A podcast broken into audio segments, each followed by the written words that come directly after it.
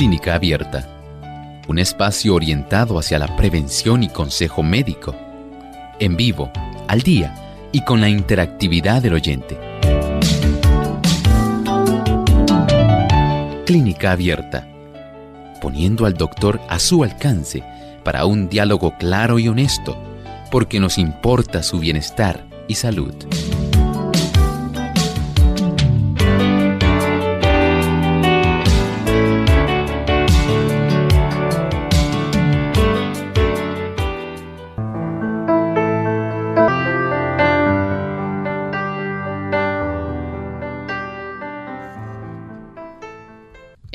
Infección fúngica en la piel que por lo general comienza entre los dedos de los pies. Hoy en Clínica Abierta vamos a estar hablando acerca del hongo de los pies.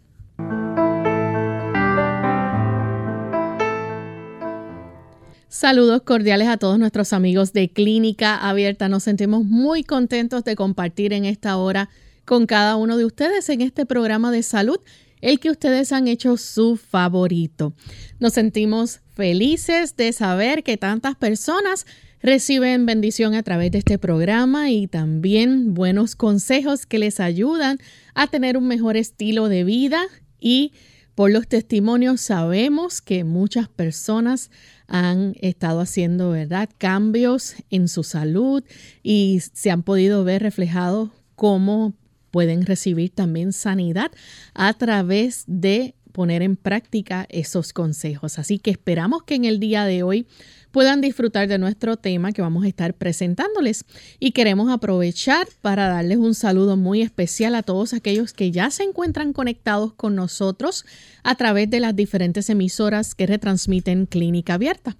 Hoy en especial enviamos nuestro saludo para los amigos que nos escuchan en Santiago de Chile. Allá nos sintonizan a través de Plenitud 98.9 FM y Máxima 99.1 FM. También saludamos a los amigos que nos ven a través de Salvación TV, canal local 8.3, y a los amigos también que nos ven a través de Lumbrera TV en Facebook los que nos siguen también en nuestra plataforma de Facebook de Radio Sol 98.3 FM. Agradecemos su fina audiencia y esperamos que puedan seguir compartiendo con sus contactos. Recuerden darle share para que también otros puedan sintonizar el programa y puedan no solamente disfrutar del mismo, sino también aprender a cuidar de su salud y tener y practicar buenos hábitos. Tenemos con nosotros, como todos los días, al doctor Elmo Rodríguez, quien siempre nos orienta con buenos consejos. Saludos, doctor. Un saludos cordiales, Lorraine. ¿Cómo está hoy, Lorraine? Muy bien. Qué bueno. Muy bien, gracias a Dios. Saludamos con mucha cordialidad a cada uno de ustedes, queridos amigos, que se han enlazado hoy en este programa de Clínica Abierta. Esperamos que usted pueda ser también beneficiado y que pueda interactuar con nosotros en la discusión de este tema. Así es. Antes de comenzar con el tema, queremos también aprovechar para compartirles el pensamiento saludable de hoy, así que vamos a prestar mucha atención. Además de cuidar tu salud física, cuidamos tu salud mental. Este es el pensamiento saludable en clínica abierta.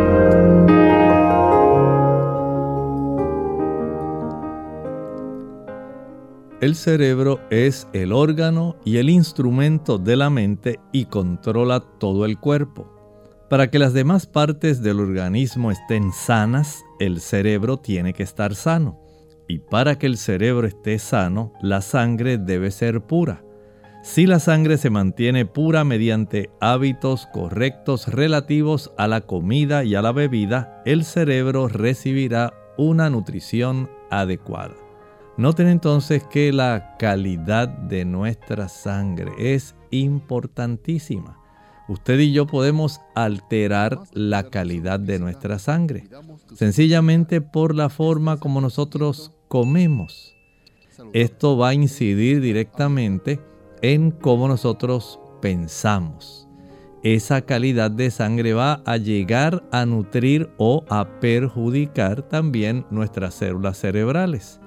En la medida en que podemos darnos cuenta de la importancia que tiene tener una buena alimentación, el elegir aquellos alimentos que pueden ser los más beneficiosos, aquellos que pueden mantener nuestras arterias cerebrales más abiertas, aquellos productos que pueden ayudar a nutrir mejor cada neurona de nuestro cerebro. Eso va a ser una gran diferencia. Y eso por supuesto depende de cuán sabios seamos nosotros en el momento de seleccionar. La selección es muy importante en esto y el aspecto de la voluntad. Como nosotros tenemos la conciencia de que podemos afectar para bien o para mal nuestro cerebro. Eso determinará en gran medida no solamente nuestros pensamientos, sino también nuestras emociones y nuestro comportamiento. Gracias al doctor por compartirnos el pensamiento saludable. Y estamos listos amigos para comenzar con nuestro tema en el día de hoy. Vamos a estar hablando acerca de el hongo en los pies o también esto es conocido como el pie de atleta. Y vamos a dejar entonces que el doctor nos explique un poco de qué se trata este tipo de infección, porque es una infección. Así es, este tipo de infección se trata más bien de la tinea pedis. Ese es el nombre generalmente del pie de atleta, del hongo que se da. Y algunas personas los afecta en la zona interdigital, entre los dedos. Algunas personas este tipo de situación puede afectar a veces las uñas, también y puede afectar la zona plantar. Entonces, debemos considerar que este hongo, si nosotros le propiciamos las condiciones, Lorraine, y ahí está el detalle, si nosotros le propiciamos las condiciones, este tipo de microorganismo, porque estamos hablando de hongo, no estamos hablando de una bacteria, no estamos hablando de un virus, pero el hongo en realidad es un microorganismo que aunque nosotros no vemos las esporas que facilitan que este hongo pueda llegar y pueda multiplicarse, sí es real. Y las personas que sienten ese picor que casi se quieren desbaratar entre los dedos y que sienten a veces que esta infección ha llegado a tal grado que ha lacerado esa zona y a veces les hace sangrar porque es tanta la incomodidad que se rascan y se rascan y en realidad logran lacerarse tanto que entonces ellos mismos facilitan que se siga diseminando a los espacios interdigitales adyacentes. Doctor, ¿y esto tuviera que ver, por ejemplo, con personas que quizás sudan mucho los pies? Sí, especialmente si la persona suda mucho y tiene un calzado cerrado. cerrado. Así es. Digamos, en este tiempo la mayor parte de las personas lo que consigue es un calzado relativamente económico. Y estos calzados en esta época tienen a ser más de materiales sintéticos. Los materiales sintéticos no facilitan el que pueda haber un proceso de intercambio de humedad, de que pueda recibirse una mayor cantidad de aire limpio en la zona donde está cerrada. Y de esta manera, pues en cierta forma se facilita y el sudor también colabora.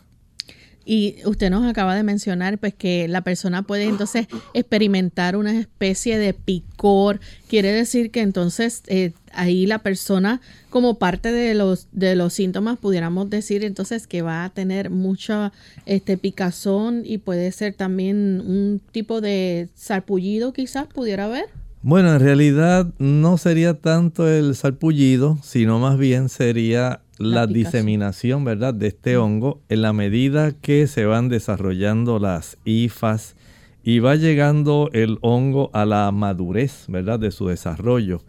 El proceso de colonización va a aprovechar justamente lo que estábamos hablando, Lorraine, el aspecto de la humedad, el aspecto de la oscuridad, especialmente cuando uno usa zapatos cerrados. Quiere decir que se puede correr entonces a otras áreas. Exactamente. Esto va a facilitar que si digamos usted lo tiene entre la zona del dedo medio y lo que correspondería al cuarto dedo va a seguir diseminándose a la zona interdigital entre el cuarto y el quinto dedo, al más chiquito. Y ahí usted va poco a poco a ir desarrollando una infección que, aunque es localizada, no deja de ser molesta. Y algunas personas, Lorraine, este tipo de infección le dura bastante tiempo. ¿Puede ser contagioso? Sí, sí, especialmente en aquellas personas, digamos, que tienen esta situación. Y cuando salen de, digamos, de la bañera, no se secan adecuadamente sus pies y ellos continúan en este proceso eh, pisando la alfombra. Es, básicamente pudiera ser que hasta compartieran la toalla, ¿verdad? Con otras personas. Pudieran compartir también las medias, el calzado, porque le dice, ay, qué bonito tu zapato, déjame probarlo, a ver cómo queda. Y entonces, pues, eh, las damas generalmente hacen eso. Y dicen, ah, pues mira, pruébate las que son las más cómodas, estas chancletas. Y tú vas a ver que, te vas a gustar y vas a comprar otras. Entonces, en ese proceso, aunque tiene unos visos así de camaradería y de buena fe, en realidad puede facilitar que el compartir calzado, el compartir este, las calcetines o las medias, el pisar sobre tapetes que tengan, eh, donde la persona se pare y que puedan facilitar la absorción de algunas de esas esporas, va a facilitar que este tipo de infección pueda seguir proliferándose y si la persona comparte la toalla y esas cosas, pues se facilita aún más. Vamos en este momento a hacer nuestra primera pausa, amigos, y cuando regresemos vamos a seguir con este interesante tema, así que no se despeguen de nuestra sintonía, regresamos luego de estos mensajes. Una caminata te ayudará a quitarte las libras adicionales que acompañan el dejar de fumar y reduce el riesgo de una recaída. Para mantener tu apetito bajo control y optimizar tu metabolismo, nada es mejor que el ejercicio diario. Caminar te ayuda a pensar con mayor claridad para que puedas lidiar con retos nuevos, tales como mejorarte en tu trabajo o educación. Mejora tu sentido de bienestar, alivia el estrés, mejora tus patrones de sueño, encuentra tiempo para ti. Caminar hace todo esto y más. Cómo usted puede ganarle a la diabetes tipo 2. ¿Qué tal amigos? Les habla el doctor Elmo Rodríguez Sosa en Factores de la Salud. ¿Sabía usted que la diabetes actualmente es una de las causas principales para ceguera? También tiene mucho que ver con la amputación de pies y piernas y también trastornos en la audición. La peor parte es que las personas están sufriendo innecesariamente. Y aquí queremos presentarles la fórmula que le puede a usted ayudar a vencer esta condición. Primero, consuma una mayor cantidad de alimentos ricos en fibra, que no estén demasiado complejamente elaborados, que sean bajos en grasa, que sean elaborados con poca azúcar Consuma una buena cantidad de productos de cereales integrales. Puede consumir tubérculos, legumbres, leguminosas, ensaladas y vegetales. Al usted tener cada día un desayuno sustancial, especialmente si es un cereal multigranos calientes, esto le ayudará a usted a controlar su apetito por varias horas y a estabilizar su nivel de azúcar en la sangre. Utilice frutas frescas, pero no utilice más de tres servicios o raciones al día, especialmente si usted es diabético. Evite el consumo de aquellos alimentos que son procesados y refinados. Ellos son altos en grasa, en azúcar y bajos en fibra. Número 4. Debe usted reducir marcadamente las grasas, los aceites. Y si usted es de las personas que consume productos animales, trate de consumir aquellos que sean magros, que tengan muy poca grasa y utilícelos solamente de una manera muy aislada. Usted debe evitar aquellos tipos de salsas muy cremosas y aderezos que sean aceitosos. Número 5. Debe usted caminar de una manera vigorosa cada día. Por lo menos si usted puede realizar dos caminatas de 30 minutos cada día. Esto ayudará para que usted pueda quemar azúcar extra en su sangre. Trabaje con un médico experimentado es la sexta y última de las recomendaciones. Al usted trabajar con un médico experimentado y que le pueda a usted ayudar a conducirlo en la terapia antidiabética, el que usted pueda monitorizar y ajustar las necesidades de sus medicamentos e insulina de acuerdo a su necesidad, esto será el otro factor que le ayudará a usted a vencer la diabetes. ¿Qué les parece? Sencillo, pero muy importante. Esta cápsula les llegó a ustedes por cortesía del Ministerio de Salud de la Iglesia Adventista del Séptimo Día.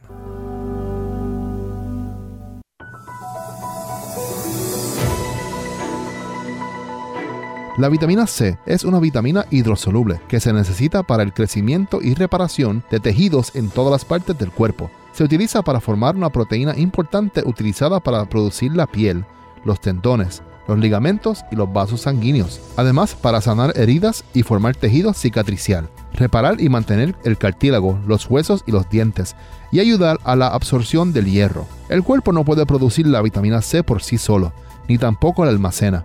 Por lo tanto, es importante incluir muchos alimentos que contengan esta vitamina en la dieta diaria. Durante muchos años, la vitamina C ha sido un remedio casero para el resfriado común, aunque las investigaciones dicen que no necesariamente reducen el riesgo de contraer el resfriado. Sin embargo, las personas que han tomado estos suplementos pueden tener síntomas más ligeras y leves. Pero si empiezas a tomar vitamina C luego de haber empezado un resfriado, no parece servir. Entre las frutas y verduras donde puedes encontrar la vitamina C está el melón cantalupo, frutas y jugos de cítricos como naranjas y toronjas, pomelos, kiwi, mango, papaya, piña, fresas, frambuesas, moras y arándanos, sandía o melón, brócoli, coles de Bruselas y coliflor, pimientos rojos y verdes, espinaca, repollo, nabos verdes y otras verduras de hoja, papas, batatas, tomates y su jugo. Recuerde consultar con su médico para la cantidad apropiada de vitamina C para ti.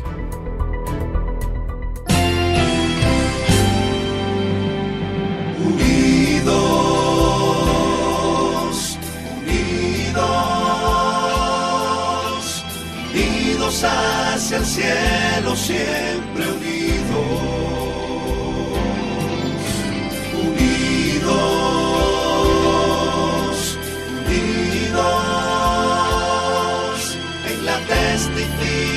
De la verdad, en la testificación de la verdad.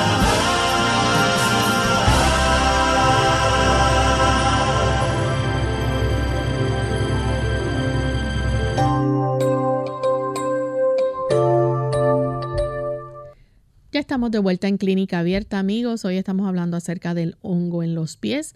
Antes de la pausa, el doctor nos estaba explicando que esto es un tipo de infección que eh, puede, ¿verdad? Es una infección fúngica que puede ocurrir entre los dedos de los pies, entre las uñas, y esto puede ocasionar mucha picazón, este, puede darse o es más frecuente a darse, ¿verdad? Cuando la persona eh, usa zapatos cerrados y suda mucho los pies, ¿verdad? No hay esa transpiración, es que se dice, ¿verdad? Así que, es, sí. Que ocurra y es muy importante, ¿verdad? El tipo de calzado que se vaya a estar utilizando.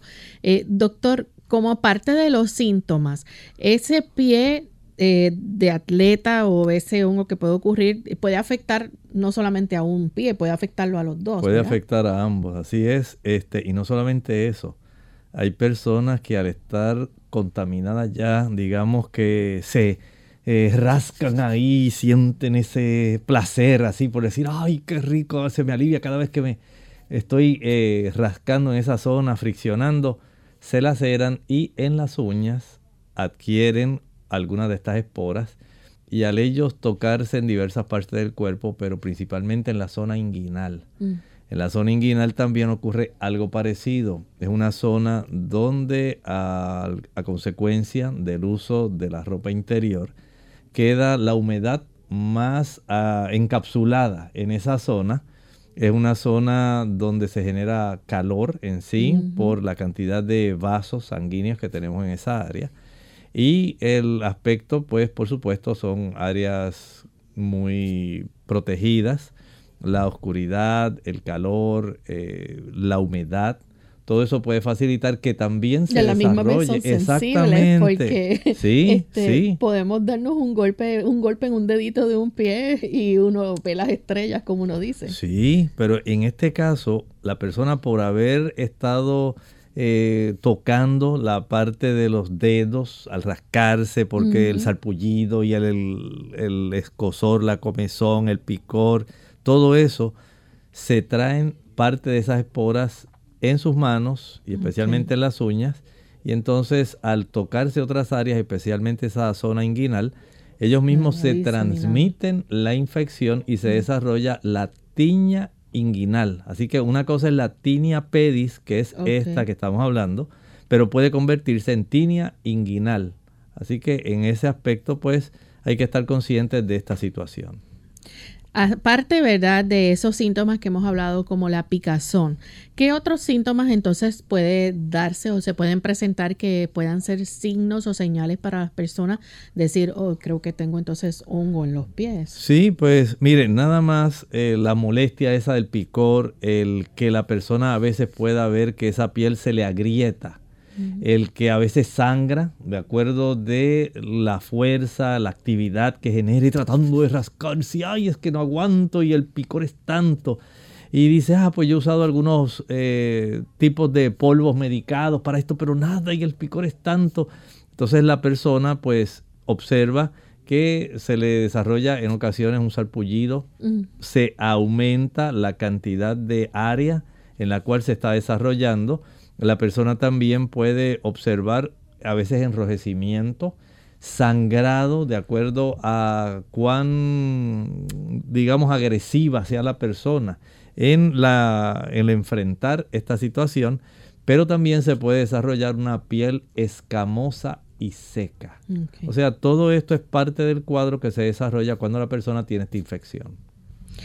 ¿Cuándo entonces se debe consultar al médico? Es importante que si hay algún tipo entonces de picazón y eh, digamos, pues este picazón, eh, cuánto tiempo sea algo natural, normal, que entonces ya me tengo que preocupar, bueno, me pica mucho, debería ir al médico. Más o menos se estima que si a dos semanas de uno iniciar un proceso así de que le pica mucho en la zona interdigital entre los dedos y nota cierto enrojecimiento, malestar eh, y nota que esa área pues está macerada porque esa piel se macera a consecuencia de la misma humedad y se, ablande, se ablanda, esa zona se reblandece y el proceso ese de friccionar y rascarse ahí entre los pies, pues va a facilitar que esa zona se vaya poco a poco eh, tornando más frágil. Y esto va a dar esta serie de cambios. Si en dos semanas el asunto no ha mejorado, a veces hasta utilizar un producto sencillo, como estaba diciendo estos polvos o talcos medicados, la persona dice, a lo mejor, así dicen las personas, se me está desarrollando algún pie de atleta. Pues la persona está consciente que, por ejemplo, eh, fue a disfrutar con otros compañeros de, en época de verano de una piscina, de una alberca. Y están los vestidores, ahí todo el mundo se cambia, pero usted no llevó sus chanclas o chancletas. Y todo el mundo ahí, pues por la prisa y avanzar, pues caminan directamente en esos vestidores que todo el mundo está descalzo pero usted no sabe quién tenía pie de atleta. Y no alcanzó a introducir sus pies como ocurre en algunos lugares de estas, donde están estas albercas y estos, eh, este tipo de piscinas, que hay una solución que han hecho de agua con un poquito de cloro. Para que la persona antes de entrar a la región alrededor de la piscina o alberca, pues ya tienen cierto grado de desinfección. Pero en la zona del piso de los vestidores no, había. Entonces ahí se facilita que pueda desarrollarse este intercambio de esporas que van a facilitar que eventualmente la persona pueda desarrollarlo. Y más si después de llegar a la zona de la piscina o la alberca, eh, el compañero dice, ay, la toalla, pero tú me prestas la tuya para yo secarme porque la verdad que aunque hace calor, si me quedo así mojado o el pelo se me va con el cloro del agua, pues se me va a tostar, se va a quebrar. Pues déjame secarme bien, pero en ese proceso, pues la persona también toca las áreas que probablemente el otro utilizó para secar la zona interdigital.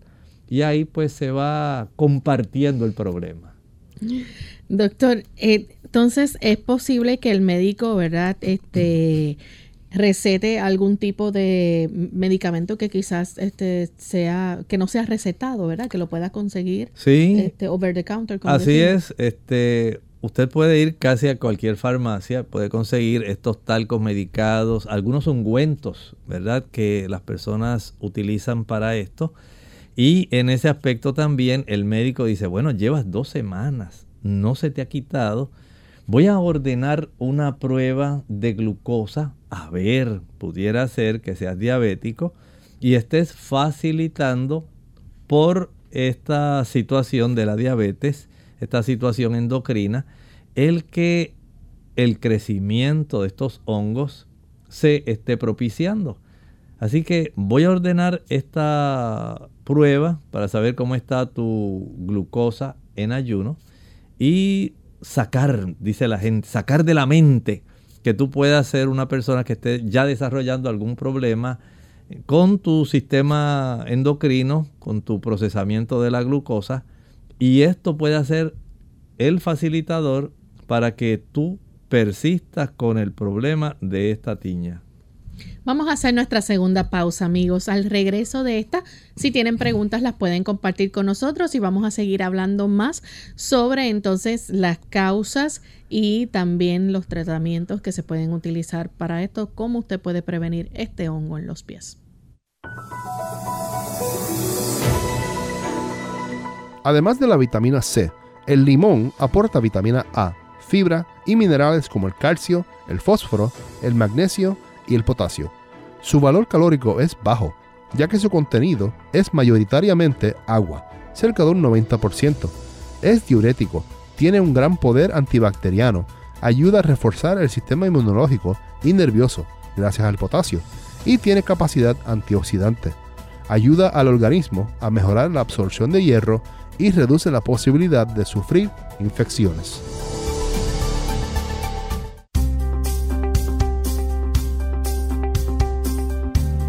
La rotulación está basada en un valor de 2.000 calorías diarias como referencia general, pero esto varía de persona a persona. Aceites, grasas, sal y azúcar deben ser usados en pequeñas cantidades debido al alto contenido de nutrientes que consumidos en exceso son perjudiciales a la salud. Por esa razón, países como Chile escriben en los rótulos de los alimentos cuando son ricos en grasas saturadas, sodio o azúcar. Por eso, sea crítico y preste atención a lo que come. En Clínica Abierta te queremos saludable. Por eso deseamos que practiques los ocho remedios naturales.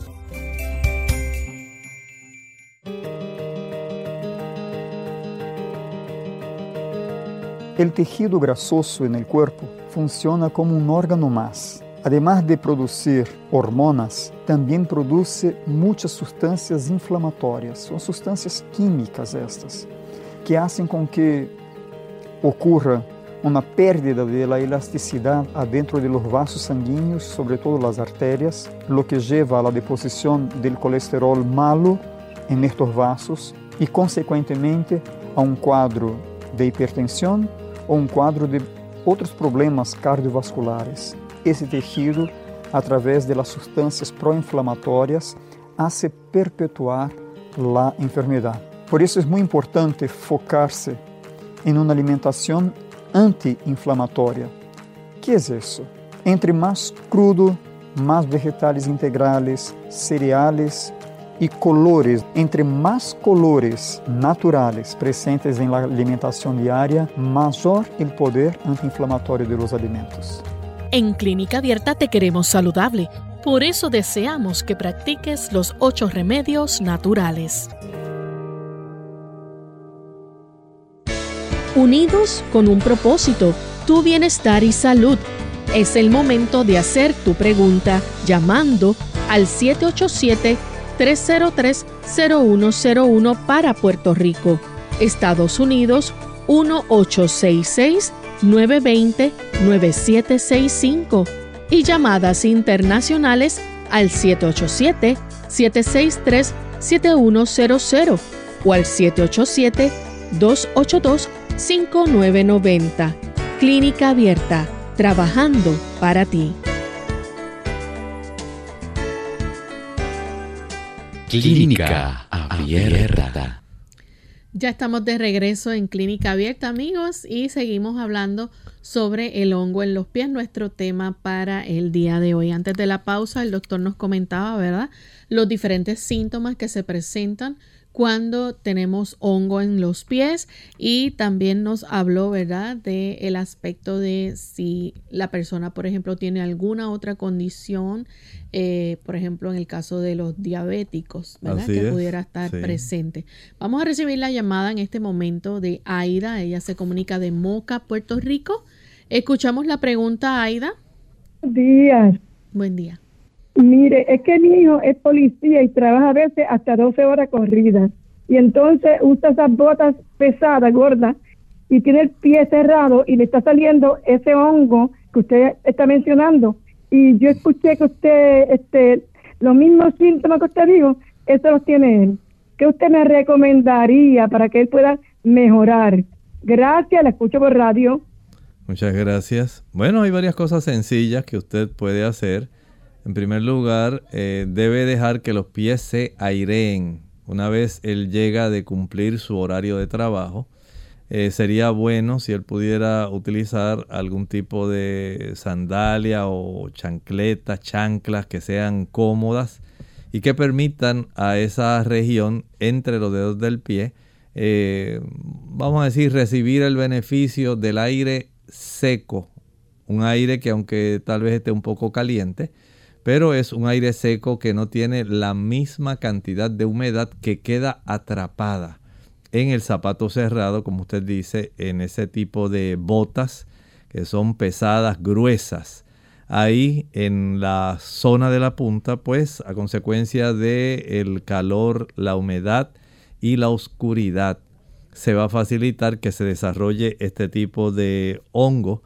También es recomendable que se pueda lavar tan pronto llega, lave los pies, eh, puede preparar eh, como parte del proceso, además del agua y jabón, puede preparar una solución que contenga vinagre, puede sumergir los pies, digamos, en agua tibio, caliente, y añádale unas dos o tres cucharadas grandes de vinagre, lo puede mezclar muy bien y en esa solución eh, permita que ambos pies estén eh, inmersos en esa solución, porque esta solución al tener un pH ácido, que es lo que hace el vinagre, eh, facilita que ese pH ácido pueda cambiar directamente el entorno del hongo y lo pueda aniquilar.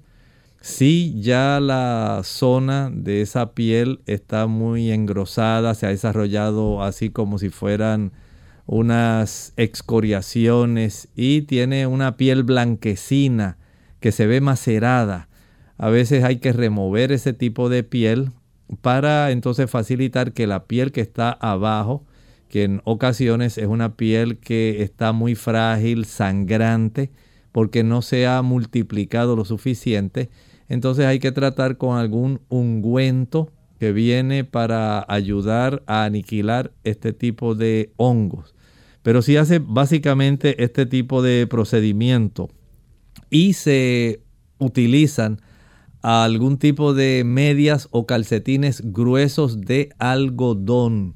El algodón ayuda a captar la humedad y facilita la transpiración, facilita que pueda salir más eh, cómodamente esa humedad y no se quede necesariamente ahí, eh, digamos, atrapada.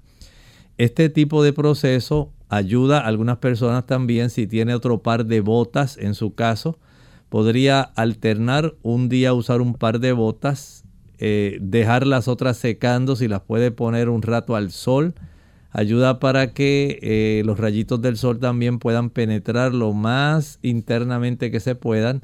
Tienen una virtud que ayuda para que se puedan aniquilar algunos de estos hongos. Facilita un secado, ¿verdad? De esa bota en la parte interna. Y por supuesto va a alternar. Un día pues usa una.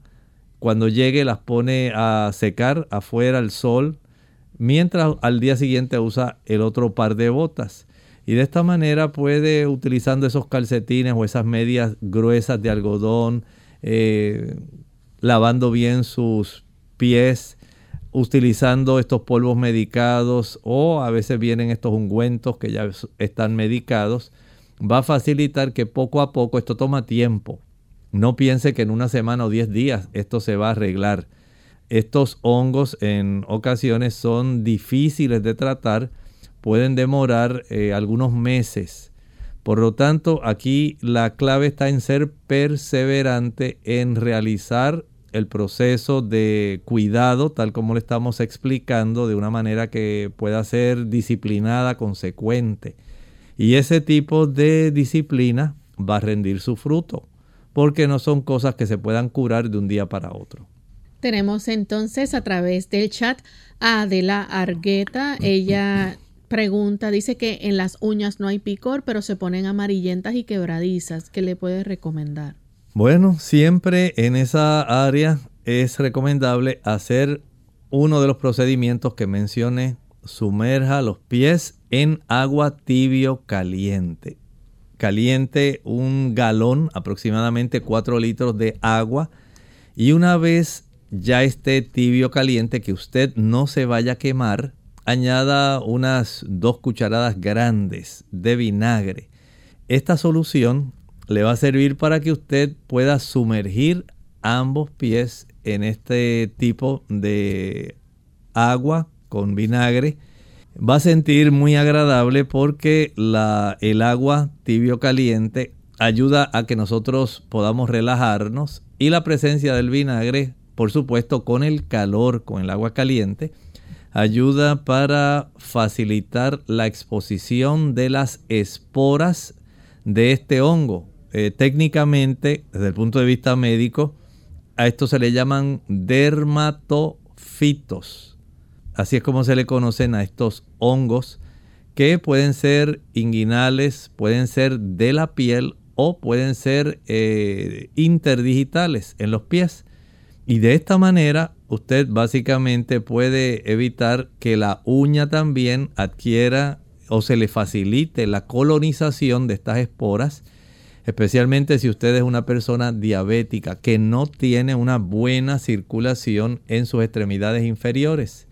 Tener esta precaución de mantener el azúcar bien, eh, digamos, equilibrada, que esté adecuadamente controlada, que esa concentración en sangre sea normal impide que estos tipos de dermatofitos u hongos puedan aprovecharse de tener un pH y un microambiente que facilite el crecimiento y el desarrollo de estos eh, tipos de tiña interdigital o tiña pedis. Tenemos entonces a Alberto que llama de la República Dominicana. Adelante Alberto. Sí, buenos días, buenos días, bendiciones. Llamo porque tengo una pregunta. Eh, tengo hongo interdigital en el pie izquierdo y tengo hongo en una uña del pie derecho. Eh, un médico me mandó a hacer unos análisis, no he podido volver por allá. El resultado, el procedimiento fue eh, micología, un examen micológico salió positivo y tengo esporas y levaduras. Es el mismo resultado en, ambos pies, en ambas situaciones. Tengo el mismo resultado. ¿Qué me puede indicar el doctor? Bien, el hecho de que tenga esporas y levaduras le está diciendo algo. La levadura le implica que ya esa es, digamos, la etapa más bien reproductiva. Ya adulta, la espora es, digamos, la probabilidad de que se siga diseminando y se siga desarrollando. O sea que en ese aspecto nos está diciendo que está totalmente activo, que usted tiene las formas diversas que van a facilitar que el asunto continúe. Así que usar zapato abierto, si no es posible, por lo menos utilizar medias o calcetines que sean de algodón grueso. Ese tipo de medias o calcetines que se utilizan para cuando se hacen deportes. Si es necesario usarlo doble, utilícelo doble, pero que sean de algodón. Esa es la clave del asunto. Trate de cambiar frecuentemente estos calcetines. Si usted lo puede hacer dos veces al día, mejor. Reduce la captación de la humedad e impide que haya un ambiente que le facilite al hongo su crecimiento. Por otro lado, eh, mencionábamos hace un rato el cambiar el pH de la piel al sumergir los pies en agua con vinagre por unos 10 o 12 minutos. Aplicar un talco medicado o un ungüento que a veces viene de terbenafina o algún otro que puede ayudar para que se pueda ir eh, curando y pueda aniquilarse el hongo. Pero trate de estar con sus pies, digamos, eh, secos. Si usted se los moja los pies, no se ponga el calzado o las medias con el pie mojado y, eh, e, e, introducirlos dentro del calzado cerrado porque esto va a seguir facilitando si usted trabaja eh, en algún lugar donde tiene que estar utilizando agua, utiliza algunas mangueras de presión y se le mojan los zapatos por dentro. No se ponga al día siguiente esos zapatos, deje que se sequen bien. Y lo mismo ocurre a veces cuando se utilizan estas botas de trabajo, por ejemplo, en las personas que hacen construcción, las personas que mm, son agricultores, esas botas que son como de hule, de caucho. Estas botas conservan mucho la humedad y como no tienen eh, un acoginamiento adecuado, no hay un recubrimiento interno que pueda facilitar el que se pueda evaporar más rápidamente el, el vapor en esa área. Entonces hay una mayor dificultad y esto puede facilitar que este hongo se instale porque se suda mucho. No use ese tipo de calzado sin usar calcetines gruesos, porque si no usted mismo está propiciando que se siga desarrollando el problema. Tenemos también al señor González que llama de San Juan. Adelante, con la pregunta. Buen día y, gracias. Mire, hace años yo me empezaba a picar entre los dedos, el pie, me daba eh, y darle ese, eh, uno se rascaba más agradable, eh, pero eso empeoraba, empeoraba la situación. Empecé a usar talco, pero después me enteré que el talco tiene albesto. So dejé de usar el albesto. Se me ocurrió usar toallas Bounty. Le cogía una hoja, la doblaba como una tira y la cosía entre los dedos. Eh, eso después que me lavaba o desinfectaba con agua oxigenada y secaba, le ponía ese bounty y eso absorbaba toda la humedad y el hongo sin humedad no puede vivir. Y me resolvió el problema, nunca más tuve problemas con eso. Y si me empezaba a picar volvía a poner el bounty y, no progresaba. Entonces uso Bounty, yo uso botas también. Antes de ponerme la introduzco hojas de Bounty para que absorban la, humedad y la cambio una o dos veces en el día. Y nunca he tenido más problemas con Alberto. Gracias. Muchas gracias. Eh, sí, la aplicación de este papel absorbente, en realidad es un papel absorbente tiene una gran capacidad de absorción. Y en el caso de lo que usted nos está diciendo, la aplicación de tiras de este papel que es absorbente entre la zona interdigital, ahí entre los dedos, eh, ayuda para que este tipo de situación no se desarrolle, porque tiene esa capacidad de absorber el calor de un dedo contra el otro, la humedad que se genera en ese pliegue en la zona interdigital, va a facilitar que junto con el sudor, el calor, la humedad, la oscuridad, todo eso facilite el desarrollo de este hongo. Pero la aplicación de estas tiritas de esta, este tipo de toalla de papel absorbente, en su caso le ha dado un buen resultado. Tenemos también a María Isabel que llama desde Honduras. Adelante María Isabel. Sí, buenos días. Gracias por su programa. Buen día. yo quiero hacer una pregunta con relación a un punto que usted trató durante su exponencia. Y es que usted decía acerca de compartir eh, los zapatos. Que muchas veces pues pasa eso. Y aquí donde yo vivo, pues lo más común es que uno compre pues zapatos de, de segunda, de esas de paca.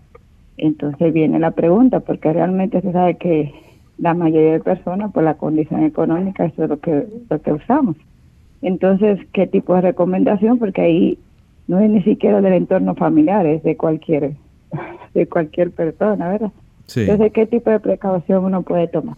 Gracias. Muchas gracias. Mire, la, el uso de este calzado, eh, digamos, si es el calzado que usa para trabajar en algunos casos sí se puede conseguir, eh, ¿verdad? Uno hablar con la persona encargada, el jefe, el supervisor inmediato, en que le permita utilizar algún zapato abierto, si no es que pone en riesgo la seguridad suya en el trabajo, porque hay trabajos que requieren el uso de zapatos de seguridad para evitar lesiones o que objetos pesados puedan dañar sus dedos de los pies y causar problemas mayores. Si su empleador o si usted trabaja por cuenta propia y lo que puede tener es un zapato más abierto, entiendo que en gran medida se puede facilitar que este problema se pueda resolver.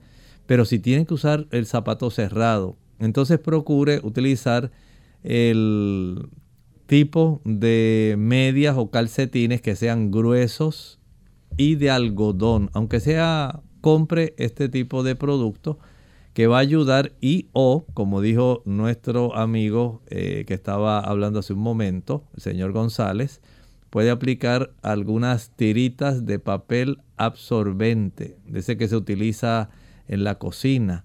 Puede ubicarlas en la zona entre los dedos para tratar de mantener lo más seco posible esa zona.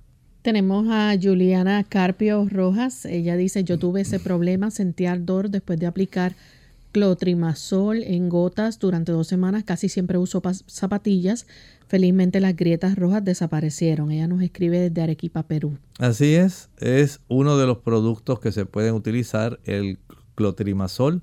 Es bueno la terbenafina, eh, el sumergir los pies en agua con vinagre y así hay una diversidad de algunos de estos productos, eh, incluyendo, como estaba hablando hace un momento, ese tipo de talcos medicados que ayudan para que se conserve más seco. Pero tal como decía el señor González, hay personas que no le funciona el uso de los talcos secantes y medicados. Entonces hay que ingeniar el procedimiento que sea más efectivo para conservar esa zona lo más seca posible. Tenemos a Madeline de la República Dominicana. Adelante, Madeline. Sí, bueno, gracias.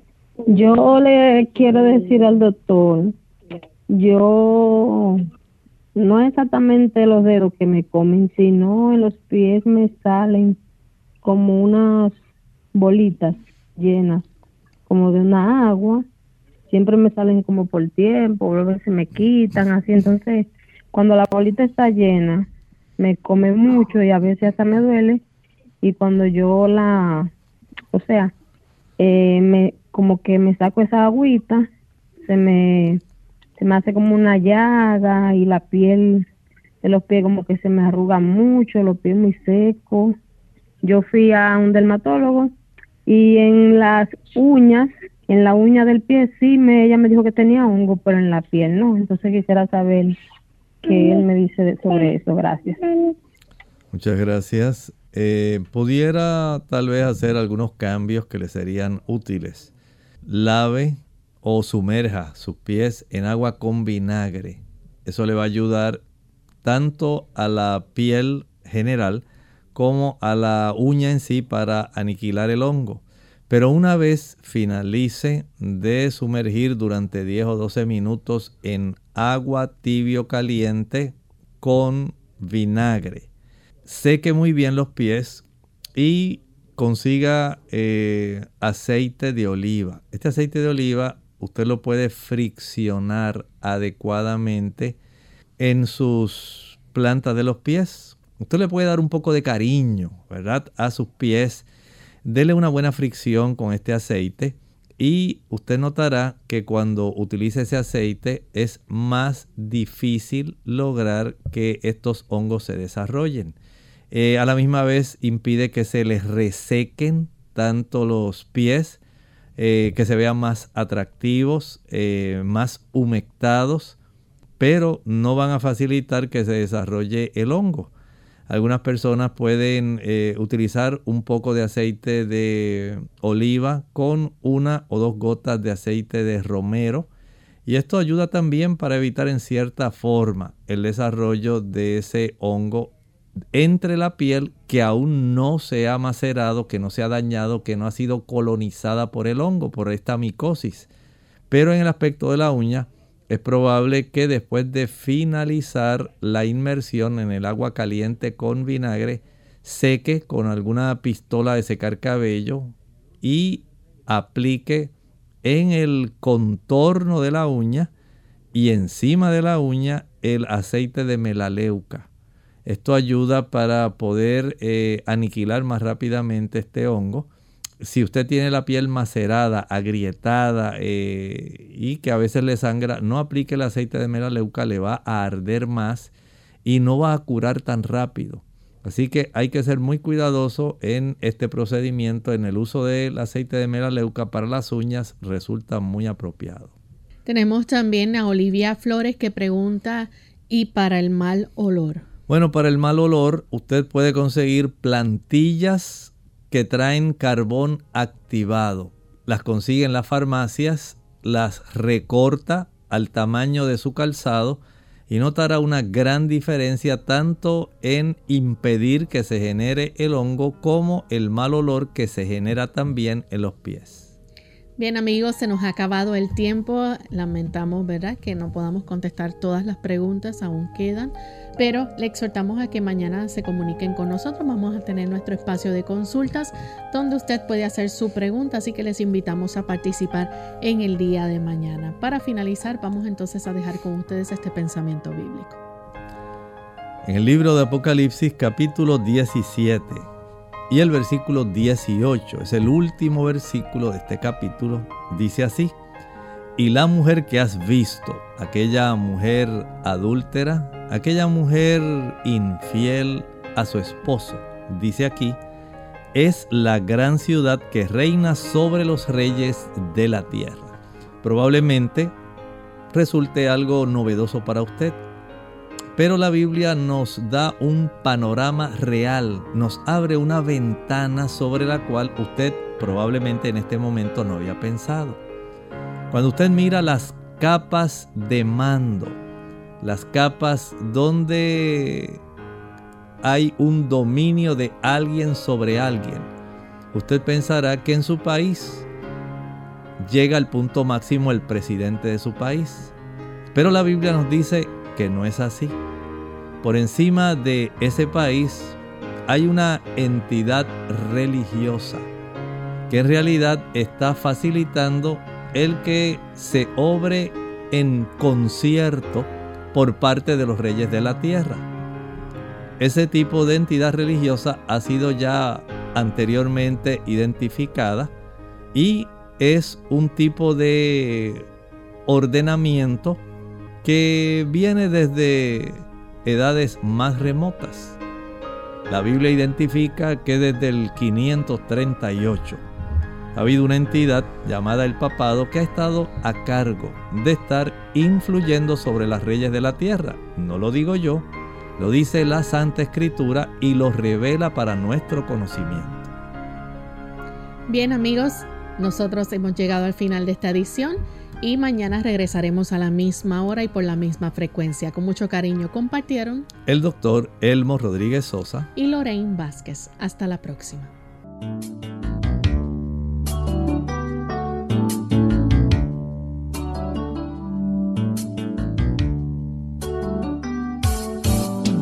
Clínica abierta.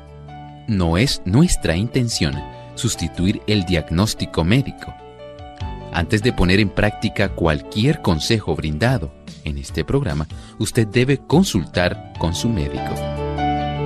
Hasta la próxima.